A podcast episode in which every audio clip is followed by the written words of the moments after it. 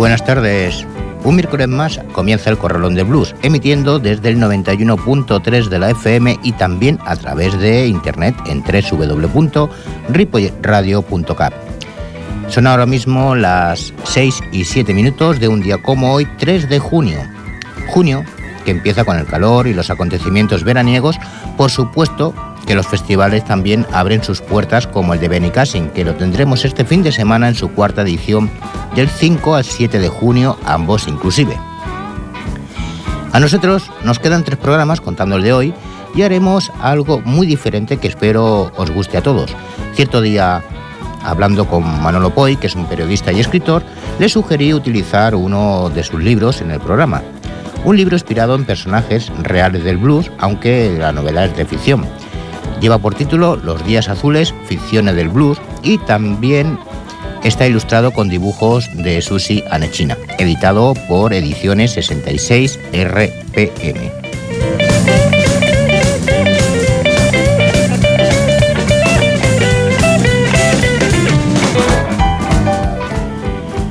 Pues entre 1915 y 1970, más de 5 millones de afroamericanos del sur se trasladaron a las ciudades industriales del norte como San Luis, Chicago o New York.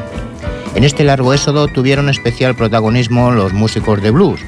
Algunos acabaron triunfando, otros fueron rescatados del anonimato casi al final de sus vidas, pero muchos sucumbieron a la dureza del gueto y terminaron sus días pobres y abandonados por una sociedad que no deseaba recordar sus orígenes rurales y segregados.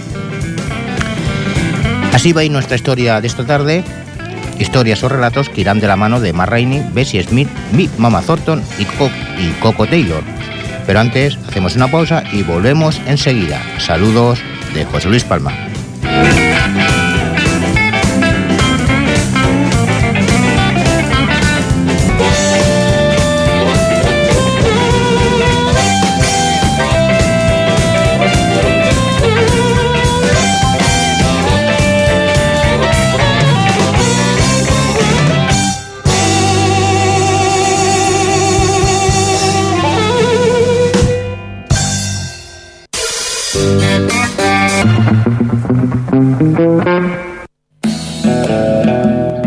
De noche. Solo el leve sonido de una guitarra al fondo y los ecos de tu voz repiten una y otra vez El Corralón del Blues, el programa de blues que llevas dentro. Todos los miércoles de 6 a 7 de la tarde, aquí en Ripollet Radio, en el 91.3 de la FM. Dirige y presenta José Luis Palma, El Corralón del Blues. No lo olvides.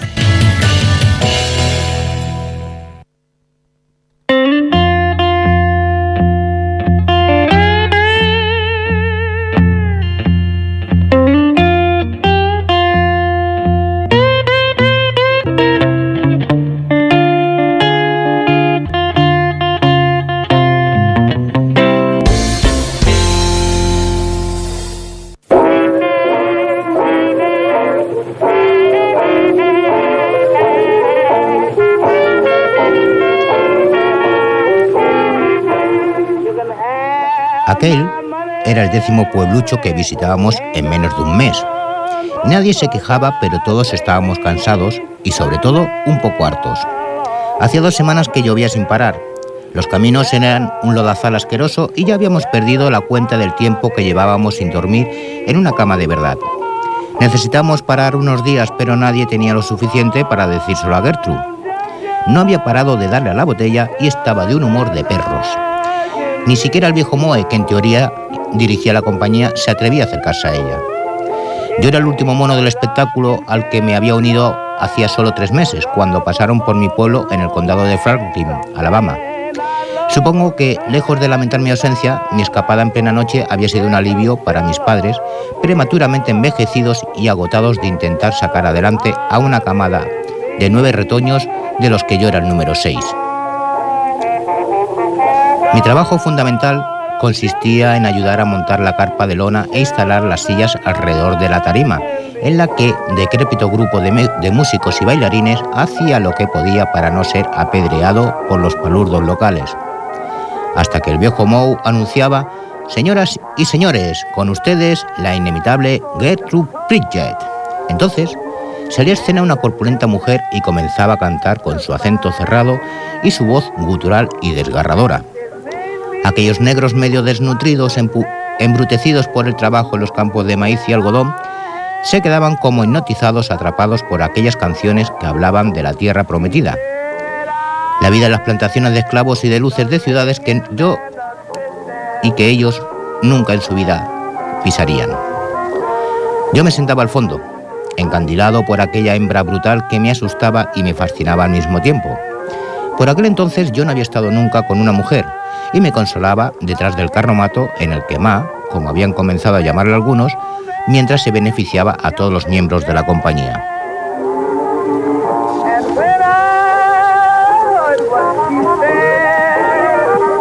Por aquellos días, el elegido era Charlie Pies Ligeros, un bailarín que además tocaba la mandolina. Charlie era un mestizo que había estado en la guerra de Cuba, de donde se había traído una enfermedad crónica en los pulmones y un montón de historia probablemente inventadas. Decía que estaba ahorrando para irse a Panamá, donde el gobierno iba a construir un canal que uniría el mar del Caribe con el Océano Pacífico. Una oportunidad de oro para los que sean lo suficientemente listos para aprovecharla. Le decía Charlie a todo aquel que estuviera dispuesto a escucharle e invitarle a un trago.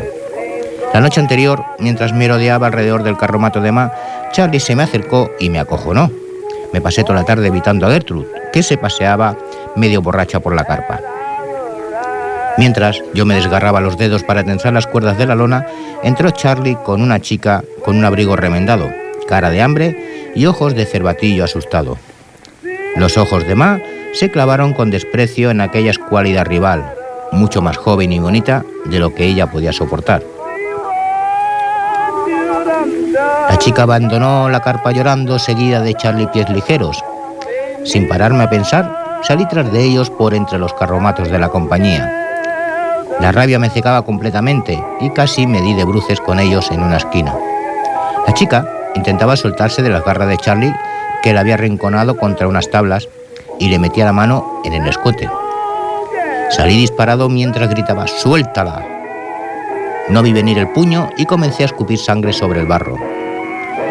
Intenté levantarme, pero la voz de la chica me dejó bloqueado y me, dolió mucho más que el puñetazo en sí. Me quedé allí como un idiota, de rodillas en el lodo. Entre las lágrimas vi como la chica se, largaba abrazada a su chulo. La cara de Ma, con una sonrisa triste llena de dientes de plata, se interpuso entre mi rabia y la pareja. Esta vida no está hecha para ti. Eres demasiado blando para seguir los pasos del diablo.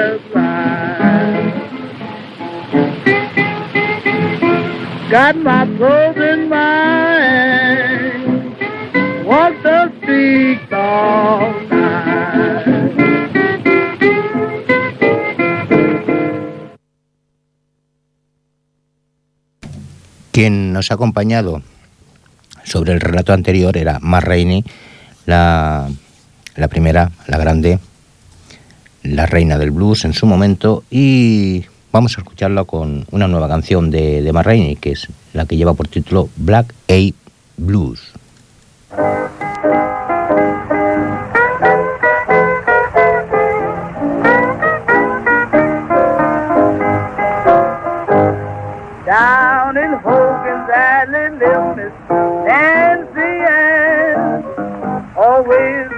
Was squabbling with her man when I heard Miss Nancy say, Why do you treat your girl that way?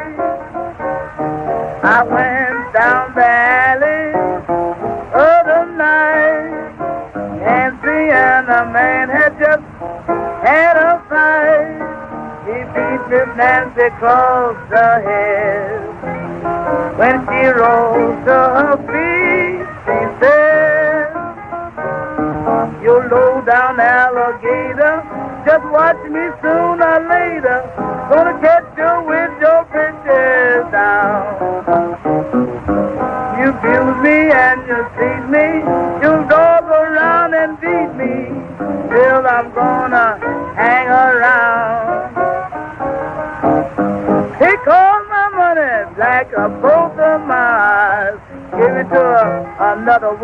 come home and tell me lies.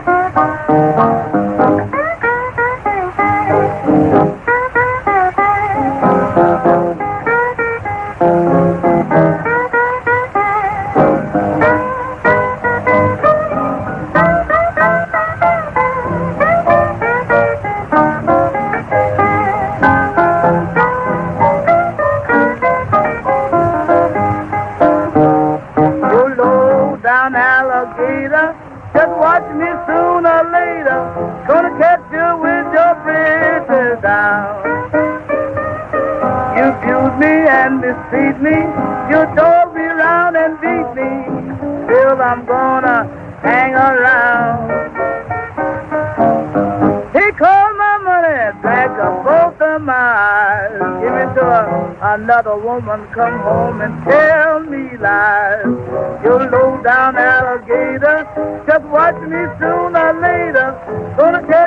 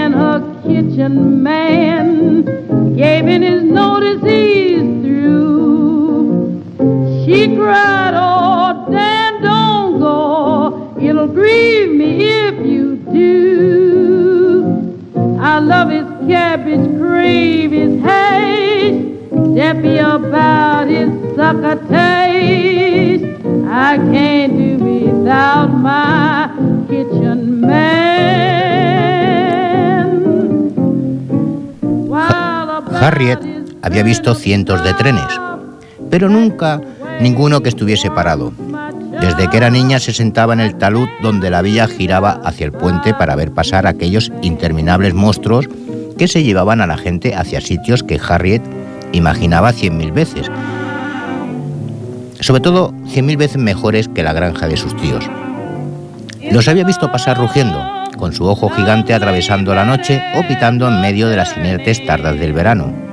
Pero nunca había visto ninguno con el tiempo suficiente para saber cómo eran por dentro, ni ver las caras de los viajeros, ni mucho menos tocarlo. Así, detenido en mitad del atardecer, expulsando vapor y recalentando por el sol, el tren parecía un animal cansado, tumbado sobre su panza como los percherones de Matt, el carretero, cuando venían desde la ciudad a traer las provisiones de principio del verano. De pronto una voz ronca le gritó y ella dio un salto hacia atrás, el tipo era un blanco enorme, con una gorra azul que le tapaba los ojos y que blandía una enorme porra de madera. Harriet se quedó clavada donde estaba mientras el tipo avanzaba amenazándola. Estaba asustada, pero las lágrimas que resbalaban por sus mejillas eran de pura rabia, de furia contenida. De pronto, una voz de mujer se impuso desde una de las ventanillas del vagón. Los ojos del tipo echaban chispas cuando pasó a su lado y subió al vagón, se quedó parada en la puerta, mirando con la boca abierta a aquella mujer negra, con abrigo de piel y los ojos brillantes por el whisky, bamboleándose ligeramente en medio de aquel lujoso vagón con metales dorados y cortinas de tela verde. La mujer sonrió y se dirigió a un asiento forrado de terciopelo rojo. Harriet se quedó muda, incapaz de asimilar que estaba allí con aquella fantástica mujer, rodeada de un lujo que ni siquiera hubiera podido imaginar media hora antes. Ni por asomo hubiese creído que una mujer de color pudiese vivir así y tener su propio vagón. Era como una princesa africana que hubiese salido de las historias que les contaba el viejo Bob, el del molino. La mujer elegante intentó servirse otro whisky, pero tiró el vaso y se tambaleó al borde del asiento. Harriet la sujetó y la ayudó a acomodarse de nuevo. Así, con sus caras casi pegadas, se dio cuenta de que era tan mayor como parecía, pero la pintura la convertía en una máscara que ocultaba a una mujer de unos 30 años. Por primera vez sintió lástima y dejó de estar intimidada. La señora se puso a reír histéricamente hasta que se serenó de golpe, mirando a Harriet de una forma extraña como si viese a otra persona. Por la puerta del vagón entró un hombre vestido como un maniquí de las revistas. Harriet nunca había visto nada parecido, fundamentalmente porque los catálogos que llegaban a la granja, todos los hombres elegantes eran blancos. Aquel era el negro mejor peinado, vestido, calzado y perfumado que debía haber en todo el país. Miró a Harriet un segundo y la olvidó por completo. El tipo sonrió y se retiró casi bailando sobre sus botines negros. Harriet se sintió confusa la magia del extraño encuentro se fumaba y una sensación incómoda parecía que flotaba en el vagón. Quiso ser amable, pero la mujer había vuelto a cambiar. Volvían a ser la estrella famosa y la pobre desgraciada del pueblo, y se regodeaba con ello. Harriet se quedó mirando cómo desaparecía el hilo de humo, apretando su mano la pulsera, soñando con la ciudad a lo lejos, llenas de luces y escuchando en su cabeza la canción que aquella extraordinaria mujer estaba cantando cuando arrancó el tren.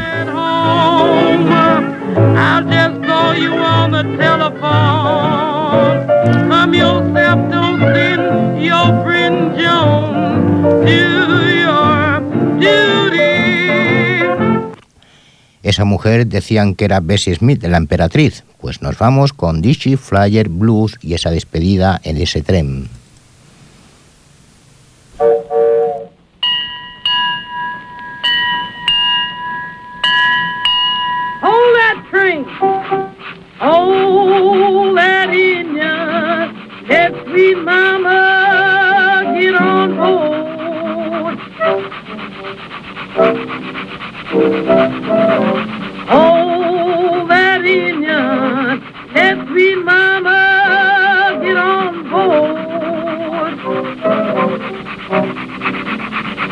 Oh,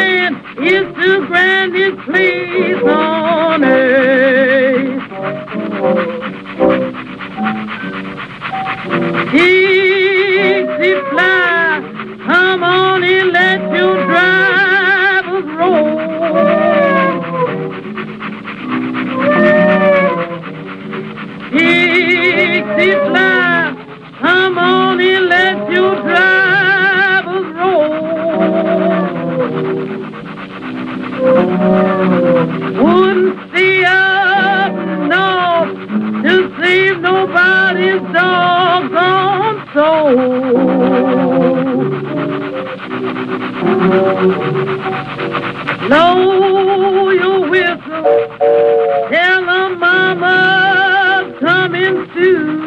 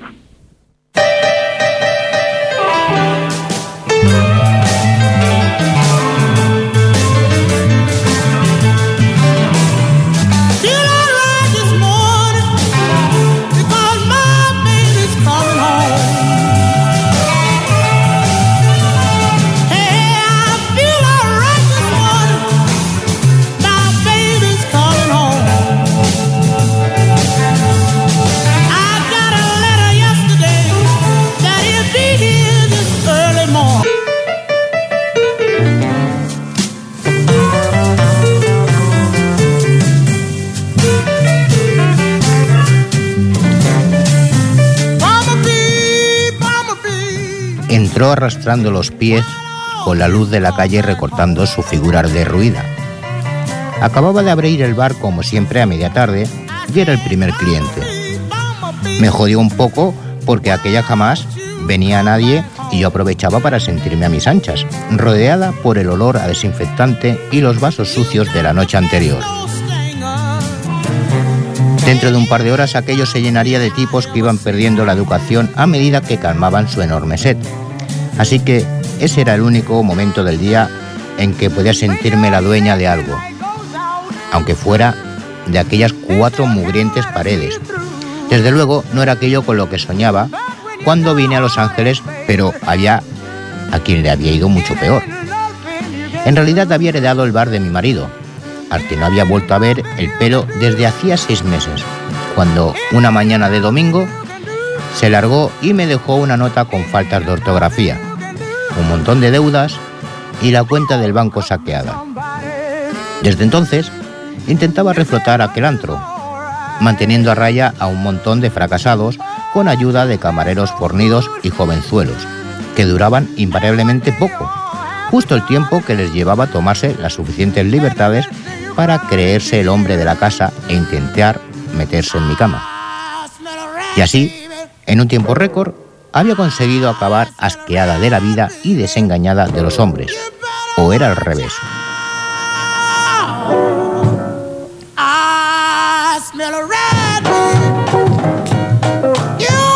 La vieja negra se quedó parada un momento delante de la barra, como dudando.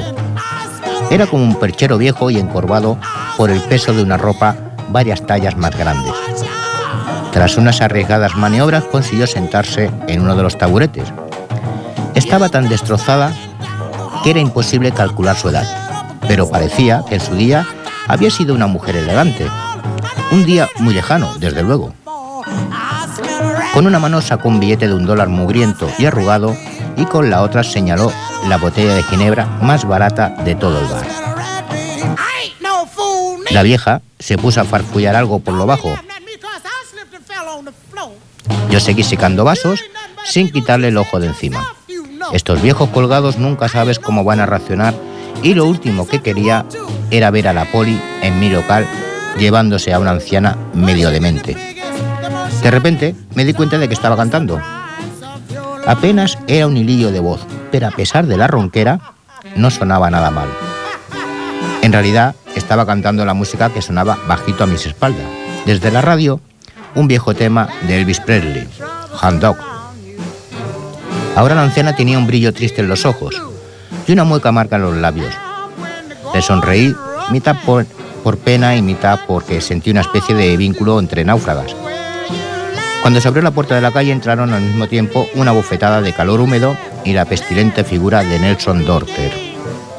Era el encargado de la gasolinera de la esquina y despedía un tufo a sudor mezclado con grasa de motor, solo superado por el fétido aliento que soltaba con cada una de sus bromas, que por cierto, él era el único que entendía.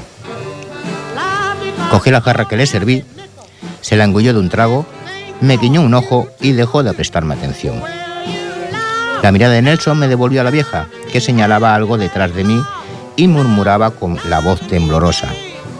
Me incliné sobre la barra para oírla mejor y el capullo de Dorter aprovechó para echarle un vistazo a mi escote. La radio enmudeció el tiempo justo para que la voz de la vieja se oyese por todo el local. Nelson la miró relamiéndose con una sonrisa lobuna. La anciana seguía perdida en su desmemoria. Cuando la grabé estaba en el show de Johnny Otis, ¿sabes? Yo era su estrella. Dorter se rió de la vieja sin condescendencia. Si el mu capullo hubiese tenido algo de cerebro dentro de aquel cráneo deforme, habría sido fulminado por mi mirada. Se bajó del taburete con cara de mosqueo y se fue hacia los lavabos. Aquel animal me sacaba de quicio, pero tenía razón. Detestaba sus modales, pero necesitaba su dinero. La negra seguía con su desvarío, me miró fijamente e hizo una mueca que le tensó todos los músculos de la cara. ¿De qué coño me estaba hablando? ¿De Elvis Presley? A ver si por una vez don Ras Rascate Dorter iba a tener razón. Aquella momia me estaba contando algo de Elvis. Seguro que la pobre deliraba con lo que creía haber vivido, como si en su tiempo cualquier negra pudiese conocer a un cantante blanco. La vieja seguía lo suyo y yo pues me empezaba a perder. De repente me puse a pensar en mi padre y en las charlas que nos daba sobre la igualdad racial y todo ese rollo de profesor universitario blanco con complejo de, culpabilidad hacia los negros. Se empeñaba en ponerme viejos discos de artistas negros que sonaban como lamentos. Por mucho empeño que puso, nunca consiguió que fuese más allá de una cierta lástima por la gente de color, como él les llamaba. Aquella vieja ruina se estremeció un poco y dijo tener algo de frío. En ningún momento se había bebido la copa. Así que se la volví a llenar. Nos quedamos mirando como dos marcianas, se tragó la ginebra como si fuera agua y le habló al vaso vacío. Aquella mujer no estaba chalada en absoluto. Era una carcasa a la deriva, pero no estaba loca. Quizás había construido un pasado a la medida de sus más íntimos deseos, pero nada más. No me había dado cuenta de que se había bajado del taburete y había recuperado su mirada vacía. Le tendí la mano y ella se limitó a echarme una mirada breve mientras salía renqueante hacia la puerta. No me oyó o se hizo la sorda. Yo seguía ahí con la mano medio extendida como una imbécil. ¿Era posible que aquella mujer fuese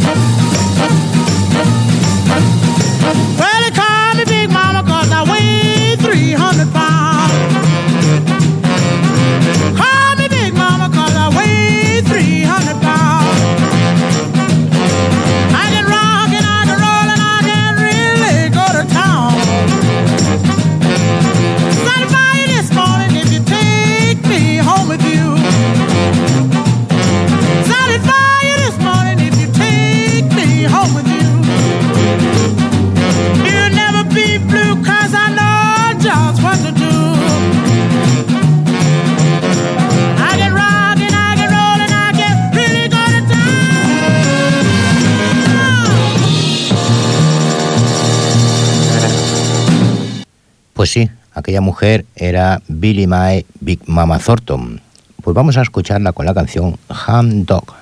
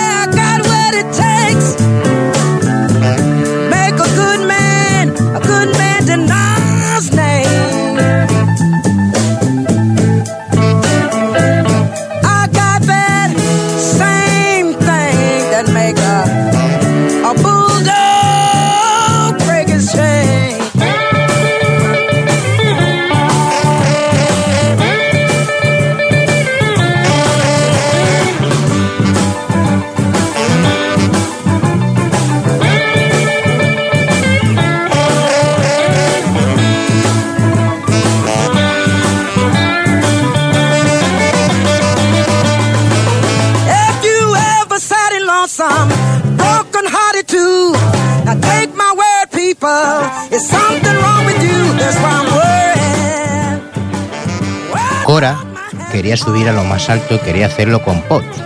Hacía ya un año que habían salido del pueblo y hasta el momento eso era lo único bueno que les había pasado. El Southside de Chicago era un sitio muy duro y ellos estaban en el escalón más bajo. Una granjera y un camionero de Shelby, Tennessee. Estaban obligados a dejarse la piel si querían sobrevivir en aquel barrio al que habían llegado con una caja de galletas saladas, 35 centavos en los bolsillos y la ropa que llevaban puesta. Cora o Cocoa, como la llamaban en casa, era la menor de siete hermanos junto a los que había salido adelante como había podido, mientras su padre se dejaba la piel como jornalero en los campos. A veces Cora iba con él para echar una mano y aún recordaba perfectamente el dolor de sus manos arañadas por las espinas de algodón. Odiaba con toda su alma ese trabajo que había consumido la vida de su madre cuando ella tenía solamente cuatro años. De los buenos ratos, lo que más echaba de menos eran las tardes de verano, cuando ella y sus hermanos se sentaban detrás de la cabaña y se fabricaban algo parecido a guitarras de tablas, alambres y cajas de madera. Allí había empezado a entrarle ese gusanillo del blues que aprendió escuchando a los músicos ambulantes. Creía ciegamente que alguien algún día apostaría por ella. Se aferraba a la ilusión de esa oportunidad que le permitiría ir ascendiendo poco a poco.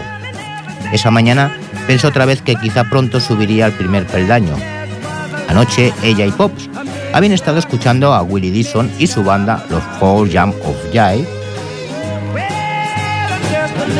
y Robert le había dicho antes de llegar al club que pronto sería la señora Taylor, y ella se embriagó solo con la música, soñando como siempre en subir a un escenario y que alguien anunciase a bombo y platillo.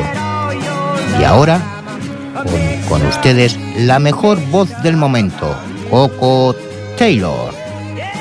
Como no conocían a casi nadie, por el momento solo Pops la llamaba Coco, que era el nombre que ella misma había elegido y con el que algún día sería famosa. Todo era cuestión de tiempo y de empeño.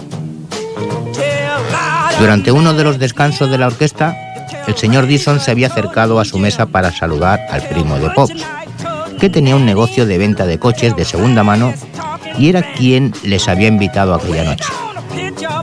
El músico la había saludado cortésmente, pero no parecía haberse fijado mucho en ella hasta que el primo de Robert le había dicho que era cantante, exagerando bastante su experiencia como chica del coro de una iglesia rural. Entonces, el señor Dixon le sonrió y le preguntó si le apetecía asistir a una de las reuniones que montaba en su casa con otros músicos de la ciudad. Cora solo alcanzó a responderle con un gesto de la cabeza mientras se ruborizaba como una chiquilla. Después se pasaría la noche lamentándose. Seguro que Willy la habría invitado por amabilidad, pero no paró de reprocharse haber perdido una oportunidad. Debería haber dicho o hecho algo que lo hubiese llevado a casa del músico antes de que él le hubiese olvidado, cosa que seguro ya había sucedido.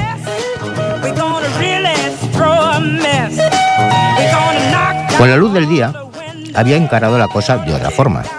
Había conocido personalmente a un músico de verdad y podido hablar con él. Algún día volverían a encontrarse y ella le recordaría aquel momento. Entonces él la oiría cantar y ella no, la no le dejaría escapar de nuevo. Además, la ocasión de demostrar su talento podía estar a la vuelta de cualquier esquina. La ciudad tenía un sarpullido de blues. Ella lo notaba en los bares, en las calles y sobre todo en el corazón del barrio negro, en Maswell Street. La zona de bares y tiendas donde se reunían todos los vividores, rateros, juerguistas, músicos y prostitutas llegados desde cualquier punto del país. Entre aquella legión de desheredados, Cora se sentía a gusto. Además, era uno de los pocos sitios de la ciudad donde por unos centavos podía saborear un pollo frito al estilo sureño. Todos los fines de semana que podían se pasaban la tarde yendo y viniendo entre aquella muchedumbre de buscavidas, parándose de vez en cuando para ver a los bailarines de tap, los coros de cantantes vocales, los hombres orquesta, confundidos entre los charlatanes que anunciaban remedios para las lombrices o la tosferina. Los traficantes de marihuana, los vendedores de ropa usada, los alcohólicos que mal vendían objetos robados. Aquella feria de supervivientes había sido la puerta de entrada para todos esos músicos llegados como ella, de los campos del sur, y que habían conseguido abrirse camino, como aquel chaval de Clarksdale, Muddy Waters, que había dejado de conducir un tractor en Mississippi para convertirse en uno de los mejores guitarristas de la ciudad y que se estaba ganando a la gente con una nueva forma de hacer las cosas, con un nuevo blues. O como su compañero Little Walter, que conoció en Maswell Street al legendario Snooky Pryor, uno de los primeros que tuvo la descabellada idea de conectar una armónica a un amplificador eléctrico y del que aprendió unos cuantos trucos con el instrumento.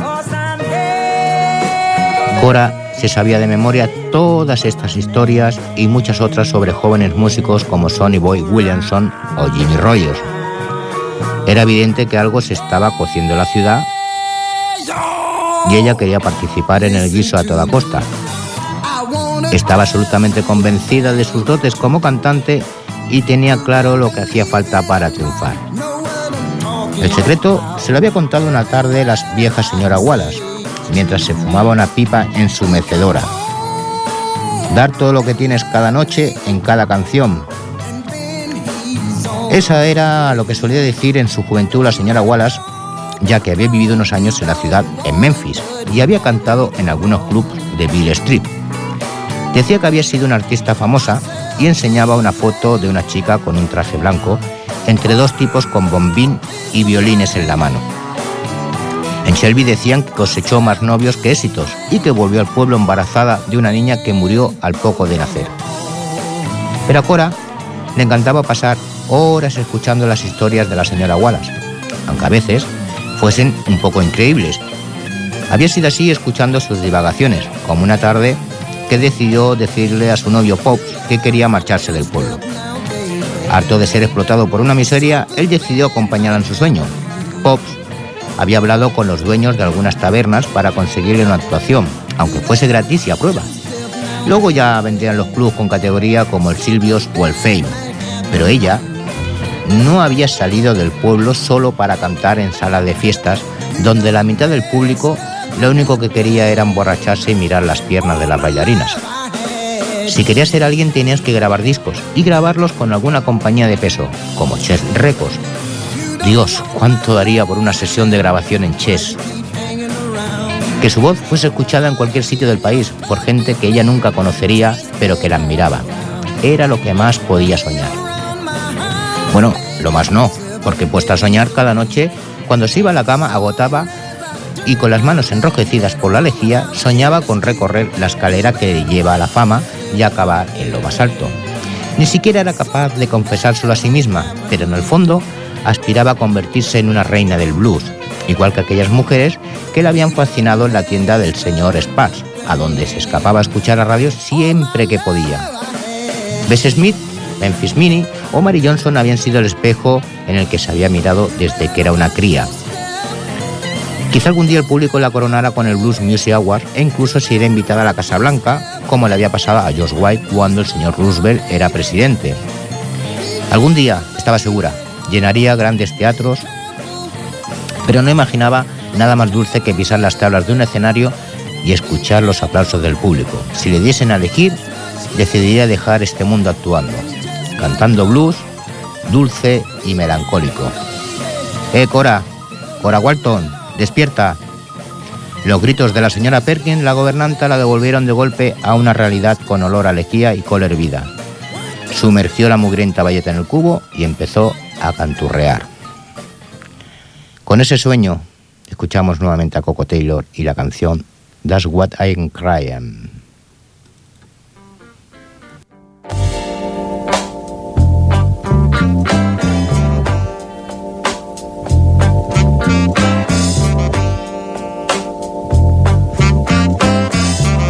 I walk the streets at night with you on my mind. All I do is run around crying. And oh, baby, baby, what is wrong?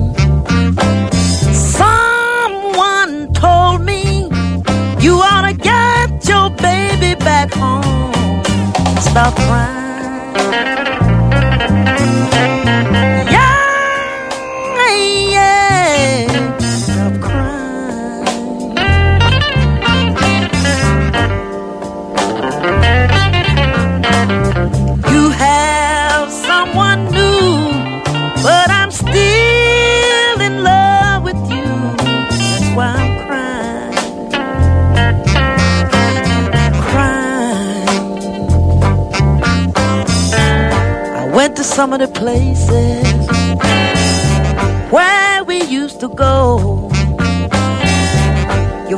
Your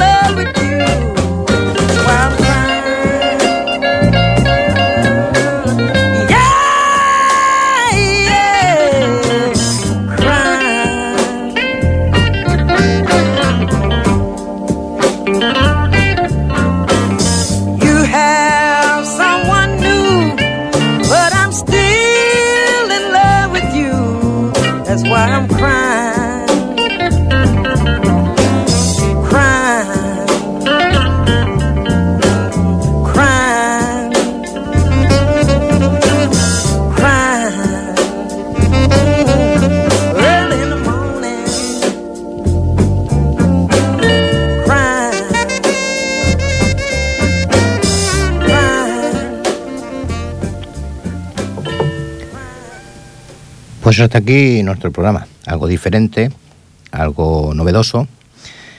Espero que os haya gustado. Y la semana que viene, mm, no sé si será lo mismo, será o será más, o será volver otra vez. Mm, no lo sabemos. La sorpresa está ahí. Y como sorpresa, nos vemos la semana que viene. Saludos de José Luis Palma. Adiós. Y no, y no, y es hora de que nos despidamos, amigos.